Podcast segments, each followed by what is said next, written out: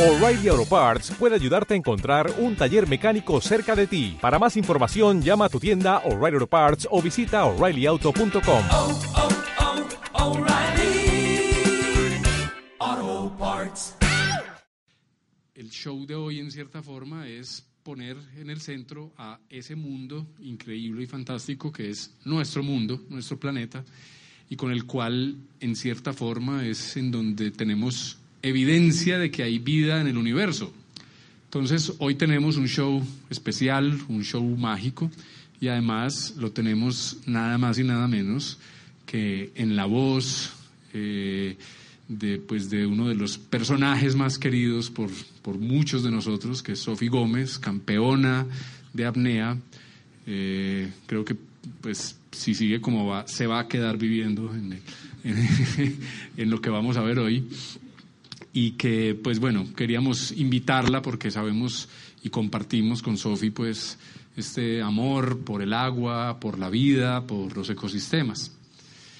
Quien es la ingeniera civil y apneísta colombiana, apasionada por el agua, ya lo hemos visto, de la defensa de la biodiversidad y que además tiene tres récords mundiales en peso constante con vialetas. Su profundidad máxima ha llegado a 97 metros en las aguas de Dominica en noviembre del 2018. Un aplauso para Sofi.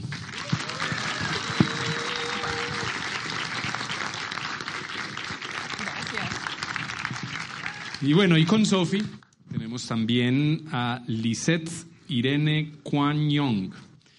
Es bióloga del Instituto Tecnológico de Chetumal, eh, máster en recursos naturales y desarrollo rural, PhD en ecología y desarrollo sustentable con énfasis en biodiversidad es especialista en organismos marinos como nidarios y algas. Visitó la Antártica, qué envidia, como parte de la... Ah, tú también. Ah, pero esta gente... ve- ¿Y uno cómo hace? Hay que decirle a la Armada que lo lleve. ah, bueno, me pasas el contacto ahorita. Y eh, estuvo en la expe- segunda expedición científica de Colombia Almirante Lemetre en el verano del 2015-2016, enmarcada dentro de la Agenda Científica Antártica de Colombia, coordinada por la Comisión Colombiana del Océano. Un aplauso a Lisette.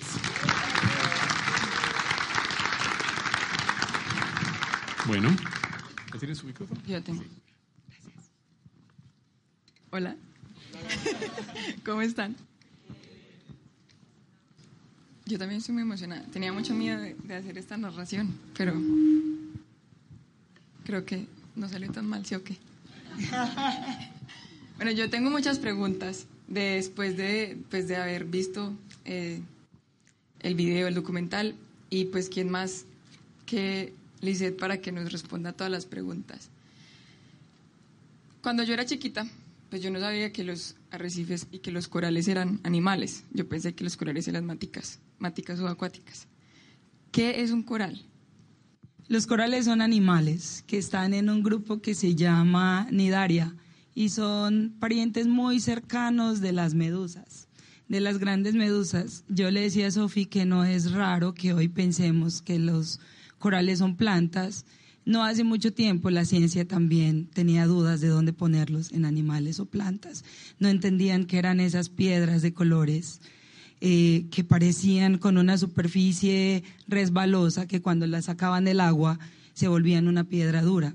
Hoy sabemos que son animales y la mayoría de los corales son animales coloniales, aunque hay algunos que no forman colonias y son un polipote o un polipito que vive solito. La mayoría de los corales que forman arrecifes son animales coloniales.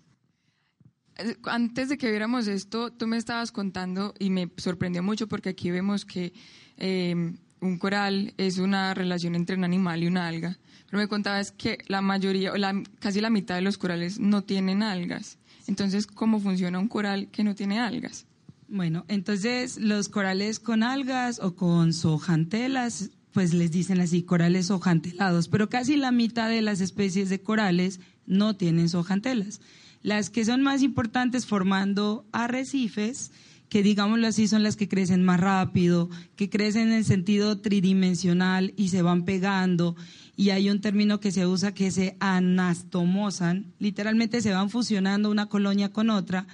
Los espacios que quedan los van rellenando esos otros corales que no, no tienen sojantelas, que no crecen tan rápido, otras algas, bacterias, moluscos, equinodermos y un montón, esponjas y muchos otros organismos, muchos de ellos animales, algunos plantas, que son súper importantes también para que sea posible que se formen estos arrecifes.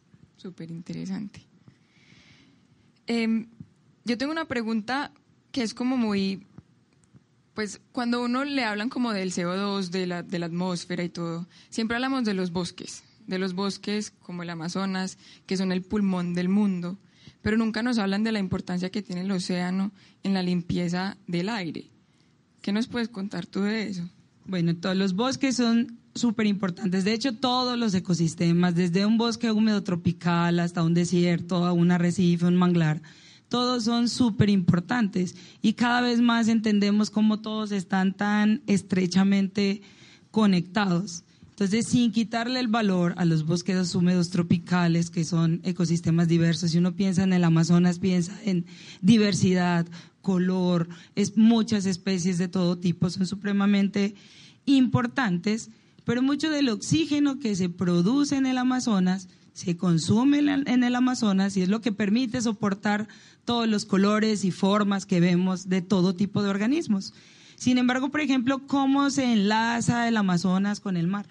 Entonces, no sé si han visto un, capítulo de alguna serie donde muestran cómo en el desierto del Sahara el polvo que se forma se levanta, atraviesa el océano, llega y fertiliza el Amazonas, que es lo que permite esa explosión de diversidad, que además coincide con variables climáticas que lo permiten, y después encima del Amazonas se forman unas nubes súper importantes que viajan a una parte del océano, fertilizan el océano y hay explosiones súper grandes de unos organismos llamadas diatomeas.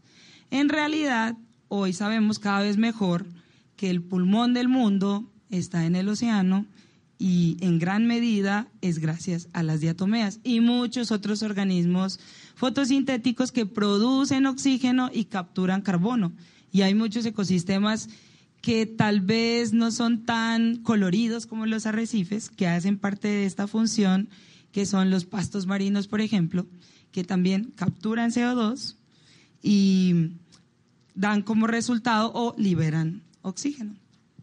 Bueno, y en esa, en esa captura de CO2, eh, aquí hablábamos de la acidificación de los océanos.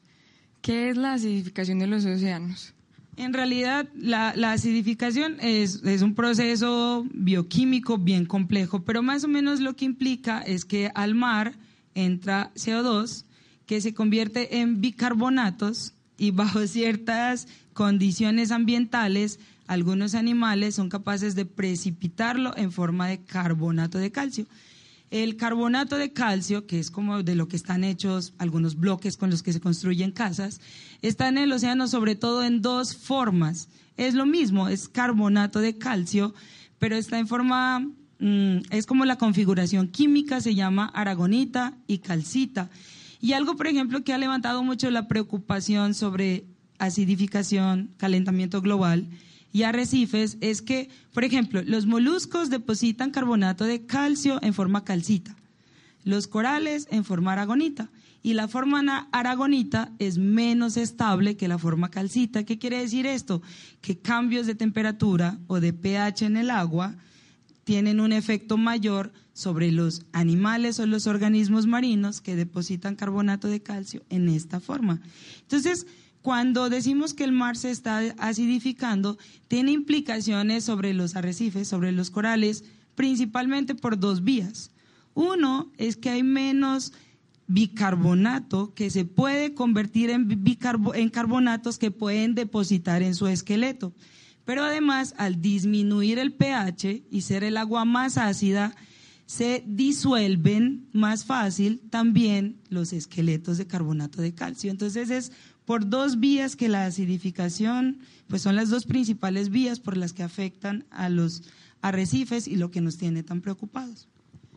¿Y qué pasaría si todos los arrecifes del mundo desaparecieran? Por ejemplo, habría países completos que su Producto Interno Bruto depende en el 85% de actividades relacionadas con el arrecife. Entonces, si uno dice un país entre el 70 y el 85% de su Producto Interno Bruto está directamente relacionado con actividades económicas del arrecife, uno ya intuye qué va a pasar con un país como eso, ¿cierto? En términos económicos, pero también en términos de especies que son consumidas por nosotros como recurso pesquero o se están encontrando un montón de medicamentos que se extraen de organismos que están asociados a los arrecifes o hablaban en, en, el, en la narración, Sofi contaba la importancia de los arrecifes para disipar la energía que llega a la costa. Entonces, ¿qué va a pasar? Va a llegar con mucho más fuerza las olas, los cambios de marea, las tormentas, los huracanes, tifones, ciclones, y va a haber mucha más destrucción de zona costera, de carreteras, de viviendas, de comercios, y el daño y el impacto va a ser mayor, no solo para las especies que están debajo del agua, sino para los que estamos encima de la tierra. Entonces toca ver los arrecifes un poquito desde el lado pues más superficial, diría yo, y es como llamarlos, a ver, yo, nos lo explicas tú, ¿qué son los servicios ecosistémicos?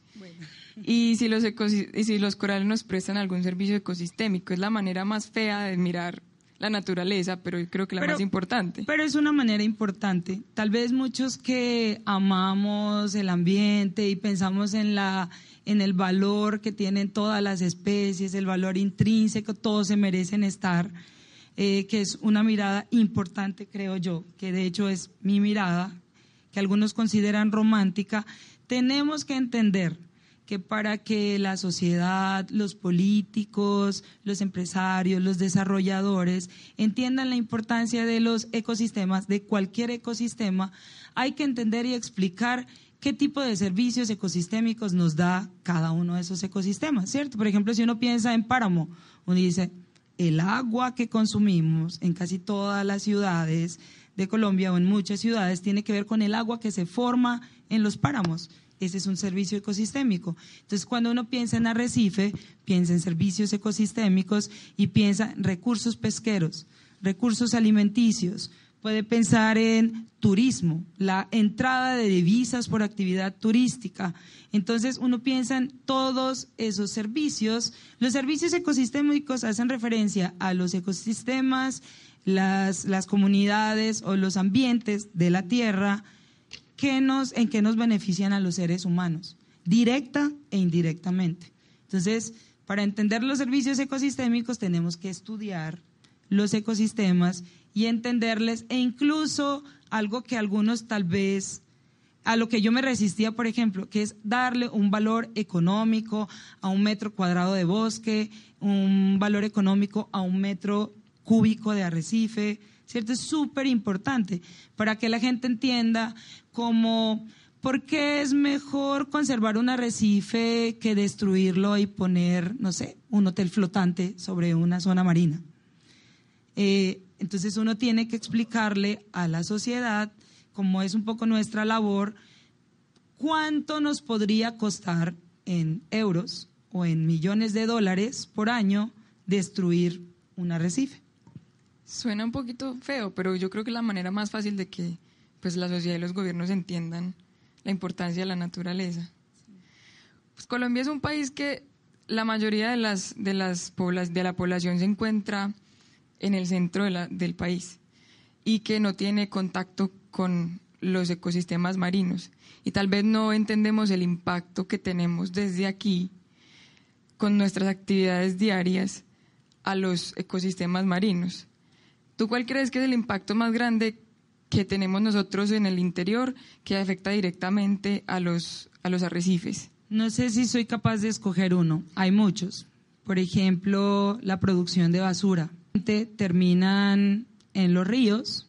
Los ríos, tarde o temprano, desembocan en el mar, llevando consigo un montón de contaminantes, no solo plásticos, sino pesticidas, metales pesados que se usan en la montaña arriba, en actividades mineras, todo lo que se utiliza como fertilizantes agroquímicos en los suelos, finalmente terminan en el océano. Y finalmente terminan sobre ecosistemas marinos como los arrecifes coralinos. Entonces, en realidad, todas las actividades que hacemos día a día pueden tener un efecto sobre el arrecife. Eso depende como de la actitud que tome cada uno o la filosofía de vida que decida tener cada uno. El, el nivel de consumo, el uso de plásticos, la forma en la que disponemos la basura, las colillas de cigarro, el tipo de productos que consumimos. O sea, realmente muchas maneras en las que podemos impactar.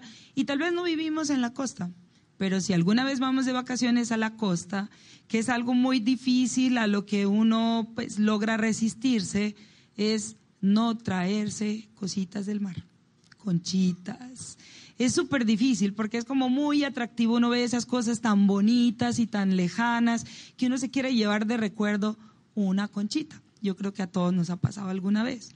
Entonces, una manera de contribuir es no llevarse ese tipo de cosas o no comprar o no fomentar el uso. Ahora incluso está de moda, veía yo en algunas tiendas de souvenir unas velas aromáticas súper Play Super Nice, que son estrellas de mar asociadas a arrecifes que las vacían y las llenan de cera. Y está muy de moda.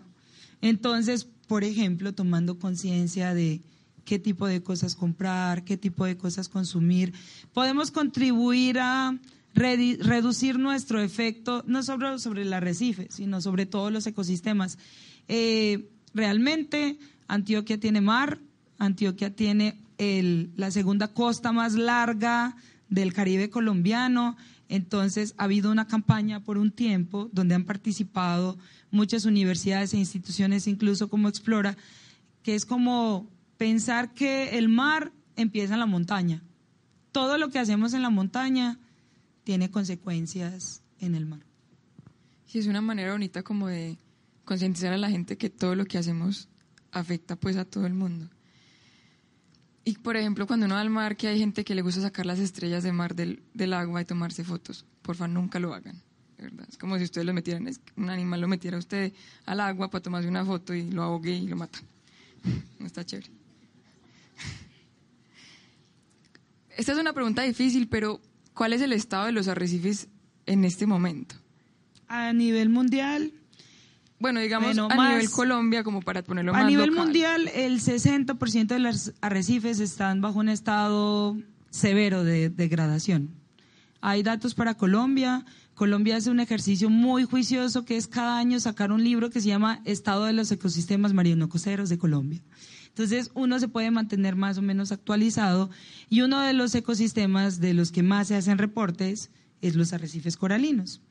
Y más o menos se sabe que la mitad de los ecosistemas están bajo algún nivel importante de degradación. De hecho, hacen unas gráficas coloridas, bonitas, fáciles de entender, donde nos muestran qué porcentaje de los arrecifes, en qué áreas de Colombia están sometidas más a cierto tipo de amenazas, impactos, cuáles están más degradados y también hay propuestas de cómo revertir esa degradación, que yo creo que es lo importante, porque claro, tenemos que saber cómo están, pero más que sentarnos a llorar sobre el estado en el que están, hay que pensar qué podemos hacer desde nuestra casa, desde nuestra profesión o literalmente si quiero ser voluntario en un proceso de restauración, hay muchas maneras de contribuir. Entonces, sí, una gran parte de los ecosistemas. Hoy les mostraba a los chicos en clase las gráficas más actualizadas. Entonces, eh, hay un índice que se representa con números y colores. Entonces, verde y azul son el estado deseable y bueno. Y rojo y naranja son el estado no deseable y malo. Entonces, clasifican los diferentes arrecifes del Caribe colombiano, los continentales y los oceánicos, igual que los del Pacífico, ¿cierto? por colores. Entonces eso nos da una idea, ver esas gráficas rápido nos dan una idea de cómo están los arrecifes de Colombia. Muy bien, muy interesante. Ahora una pregunta más personal. para que cambiemos un poco la dinámica. ¿Cuál ha, sido, ¿Cuál ha sido la experiencia más bonita que has tenido tú en el mar? Por ejemplo, la mía es difícil porque tengo muchas muy bonitas, pero la mía más bonita fue una vez yo iba saliendo a entrenar, yo nado hacia la plataforma y me encontré, me topé con una tortuga recién nacida. Y yo nunca había visto una tortuga de este tamaño, súper torpe nadando en el agua. Y me dieron muchas ganas de llorar. Quedé ahí 15 minutos viendo la tortuguita y no la quería dejar porque decía, las posibilidades de que esta tortuga sobrevivan son como una en un millón. La quiero llevar conmigo y protegerla. Pero obviamente me tenía que ir a entrenar y la dejé. Pero fue una, lo, lo más bonito que me ha pasado en, en la vida, en el mar, e- es eso. No sé, creo que muchos. Yo creo que de algunos no, no soy tan consciente. Eh, la ventaja de estar en el mar careteando, buceando, es que nadie se da cuenta si te salen lágrimas. Eso es muy chévere. mar. Porque entonces uno puede hacer eh, el ridículo, puede ponerse sentimental sin que nadie se dé cuenta. A mí me ha pasado muchas veces. La primera vez que vi un coral expulsar huevitos y esperma, pues fue como, wow. La primera vez que buceé de noche y le puse una lámpara a los corales, parece un poco morboso, pero para mí fue fascinante. Ponerle una lámpara en la boca a un coral, lo que hace es que, igual que para los insectos, que además los crustáceos son primos hermanos de los insectos, vienen muchos crustáceos a, la- las de luz. Y el coral empieza a sacar sus tentáculos y a tragarse las larvas de pez. Y eso me pareció espectacular. sé que suena un poquito cruel, pero me pareció muy, muy espectacular.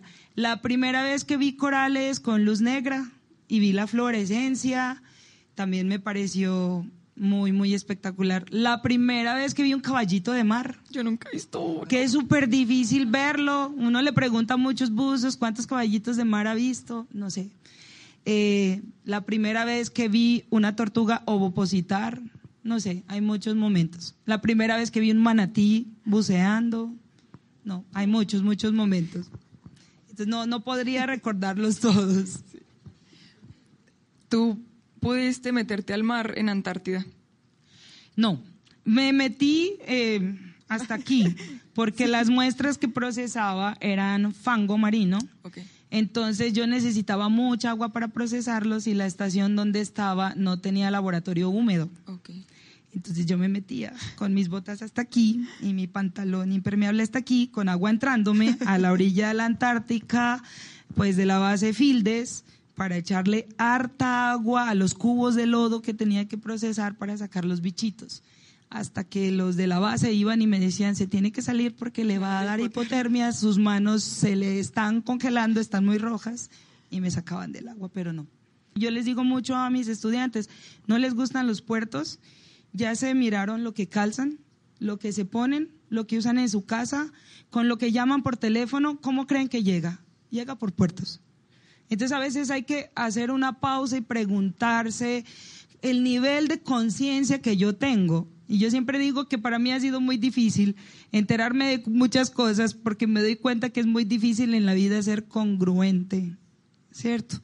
Intento cada día, lucho por ser más congruente, pero entonces si no queremos más puertos, tenemos que pensar en cómo cambiar nuestros hábitos de consumo y en vez de consumir más, consumir menos. Yo siempre digo, está la regla de las tres R, todos nos enseñaron en el colegio. Reducir, reutilizar, reciclar. A mí me las enseñaron en ese orden y ahora entiendo por qué. Porque en primer lugar no debería estar reciclar, esa debería ser la última opción. La primera opción es reducir nuestro consumo, reutilizar todo lo que podamos y la última opción debe ser reciclar, porque implica que consumimos mucho y que ahora hay que ver qué hacer con eso. ¿Cierto? Entonces, el puerto de Tribuga es un tema candente que da para mucho rato. Y yo creo que lo importante de que estemos hablando de ello es que se debe abrir, abrir el debate con la sociedad. No solo con la sociedad que vive cerca, que es muy importante escucharlos y hasta de cierta manera respetar lo que piensan. Me perdonan lo que voy a decir, pero yo les decía a unos estudiantes que reaccionaron pues súper violentamente, yo les decía, me encanta, Me encanta que reaccionen, ya eso es bueno.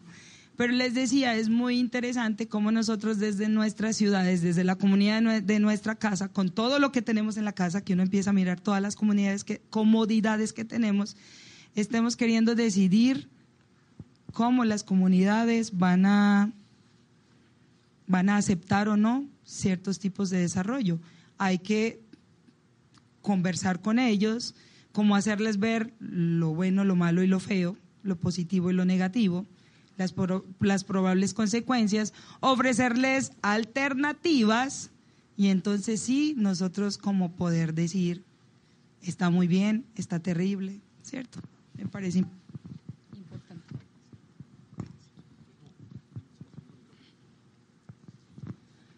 Ah, buenas noches, mi nombre es Julio Restrepo. Primero que todo agradecerles por el aporte para que nos ayuden a aumentar la conciencia. Eh, a continuación quiero expresar que las cosas no se las debemos dejar a los gobiernos, pues en parte ustedes lo expresaron. Cuidar los corales también tiene que ver con actitudes personales. Eh, el uso de bloqueadores y bronceadores eh, sé que tiene una incidencia muy fuerte. Entonces muchas veces tal vez somos muy dados a que las medidas las tomen gobiernos y tú lo decías, la actitud que cada uno tiene. Entonces, bloqueadores, bronceadores, vamos a la playa y nos paramos en un coral, los gusanos o los o hasta las mismas actividades de deporte turístico como esquiar, como los motores, como los gusanos, como las motos marinas. A muchos les parece eso divertido, pero no nos damos cuenta muchas veces la incidencia y la afectación que tienen en estos ecosistemas. Entonces miremos también, no dejemos las cosas para que lo hagan gobiernos o grandes entidades. Y yo particularmente pues les quisiera decir, pedir a ustedes que a los que estemos, a los que estamos aquí, se sirvan darnos unas recomendaciones para cambiar algunos hábitos que tal vez tenemos eh, cuando estamos de turistas en una playa y sobre todo donde hay arrecifes, pues para tocar el tema de esta noche. Bueno, mm, podríamos dar muchas recomendaciones. Lo que usted decía sobre bloqueadores y bronceadores, eh, tristemente la mayoría de las referencias tienen, por ejemplo, benceno, oxibenceno, que es terrible para los corales. Hay unas pocas referencias que no, pero pues aquí no vamos a hacer comerciales, toca buscar en internet referencias comprobadas que eh, no hacen tanto daño a los arrecifes. Una cosa súper importante cuando uno se mete a un arrecife, que es súper difícil eh, como a veces hacer entender por qué. Incluso nosotros a los estudiantes les decimos, ningún estudiante que se meta al mar, porque además les hacemos unas pruebas de natación, no es porque les queremos hacer un examen, es porque si alguien no sabe nadar, le puede hacer más daño al arrecife, ¿cierto? Les decimos, no queremos ver a ningún estudiante en posición vertical todos van a estar siempre horizontales en el arrecife.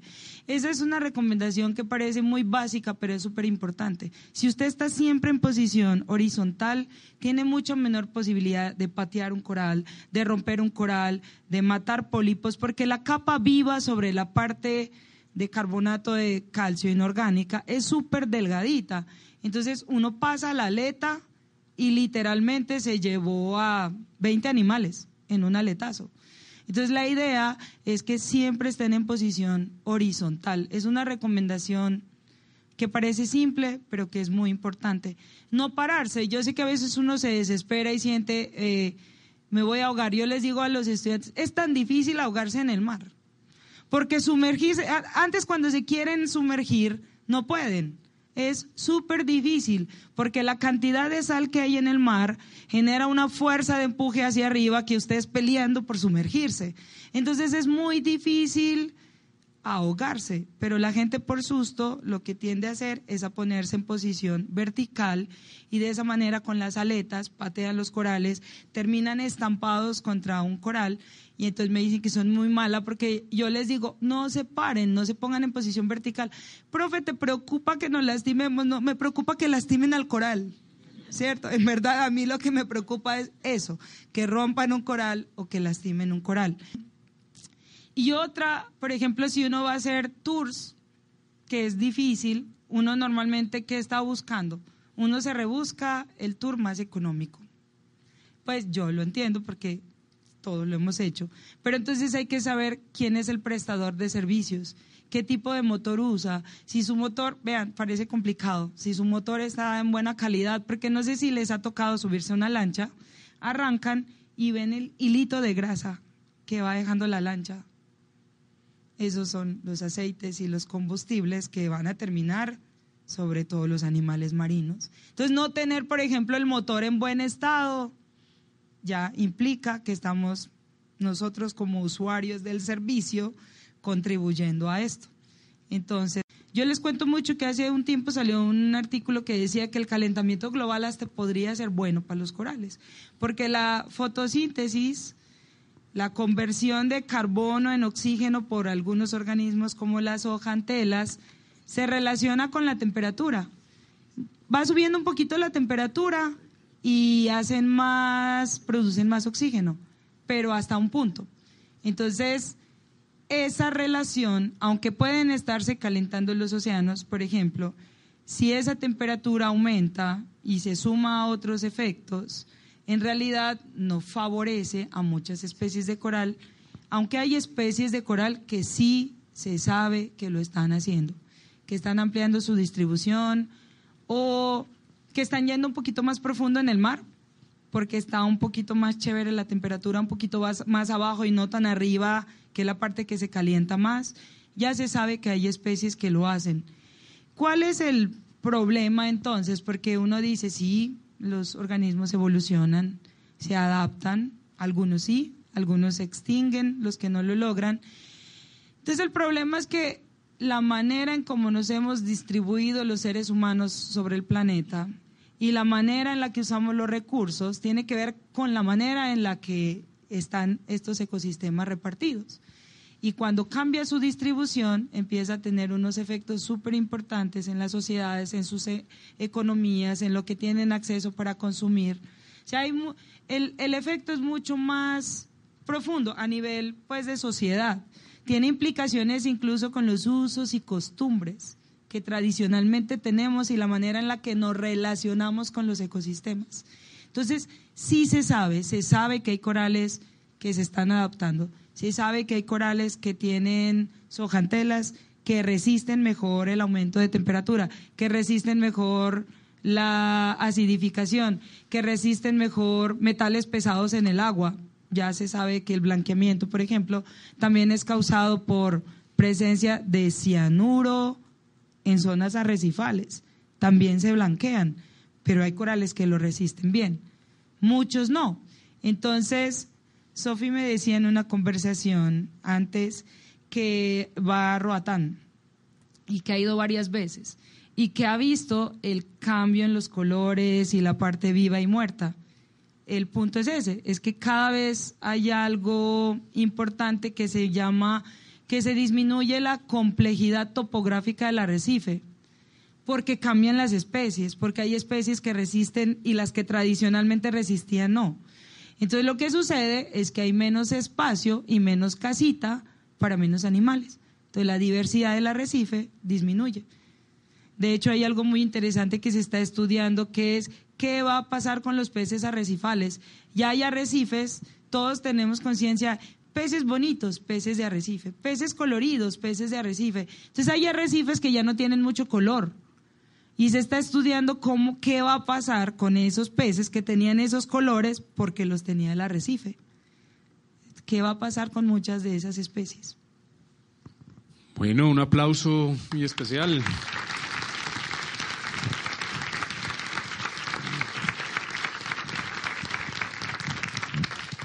Un lujo de conversación, un lujo de invitados y un lujo de sesión.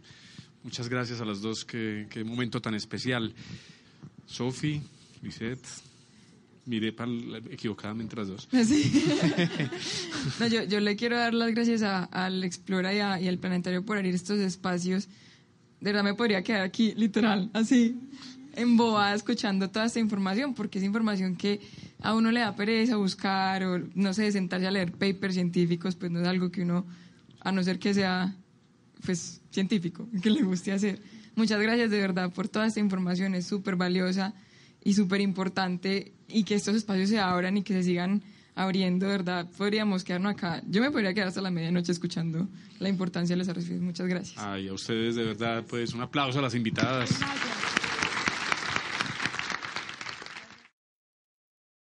O'Reilly Auto Parts puede ayudarte a encontrar un taller mecánico cerca de ti. Para más información, llama a tu tienda O'Reilly Auto Parts o visita oreillyauto.com.